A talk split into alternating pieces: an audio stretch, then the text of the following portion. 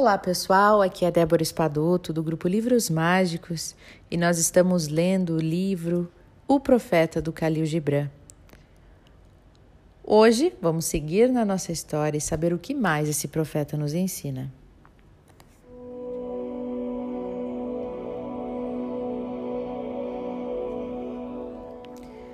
Então o camponês disse: Fala-nos do trabalho. E ele respondeu, dizendo: Vós trabalhais para manter o equilíbrio com a terra e a alma da terra. Pois ficar ocioso é tornar-se um estranho às estações e sair da procissão da vida, que marcha majestosa e em orgulhosa submissão em direção ao infinito. Quando trabalhais, sois uma flauta cujo coração o sopro das horas transforma em música. Quem de vós sereis um junco, mudo e silencioso, quando todos os outros cantam juntos em uníssono? Sempre vos disseram que o trabalho é uma maldição e a labuta uma infelicidade. Mas eu vos digo que quando trabalhais, cumpris uma parte do sonho mais profundo da terra que vos foi designada quando o sonho nasceu. E mantendo vosso trabalho, em verdade estáis amando a vida. E amar a vida através do trabalho é manter-se íntimo do maior segredo da vida. Mas se vós, em vossa dor, chamardes o nascimento de aflição, e o sustento da carne, uma maldição escrita em vossa testa? Responderei que nada além do suor da vossa testa poderá lavar o que está escrito.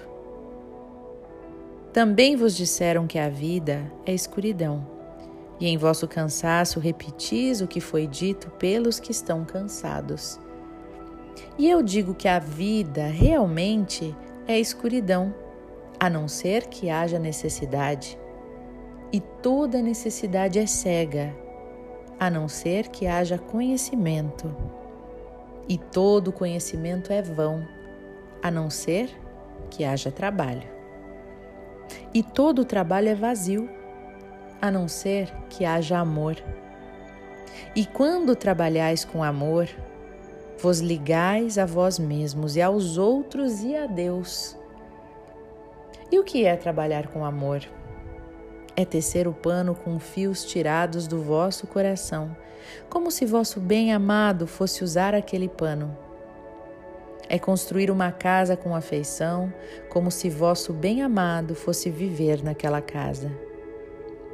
É semear as sementes com carinho e fazer a colheita com alegria, como se vosso bem-amado fosse comer aquelas frutas é impregnar todas as coisas que gostais com o hálito dos vossos próprios espíritos, e saber que todos os abençoados mortos estão à sua volta vos olhando.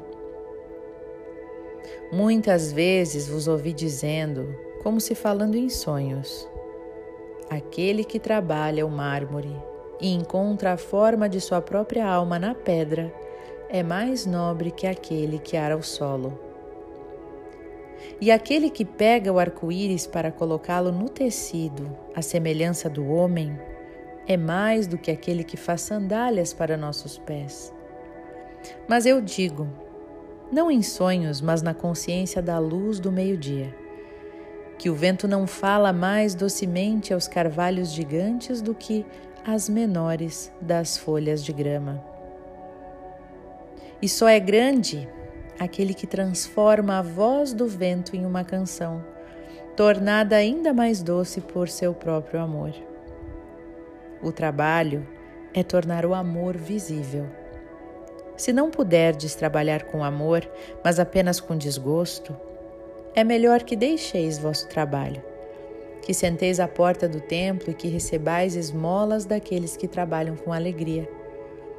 Pois se assardes pão com indiferença, assareis um pão amargo, que só matará a metade da fome de um homem.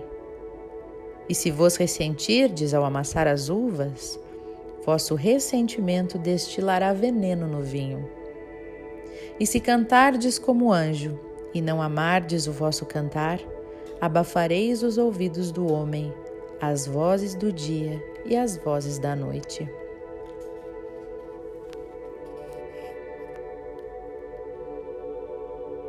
Que o trabalho seja feito sempre com amor.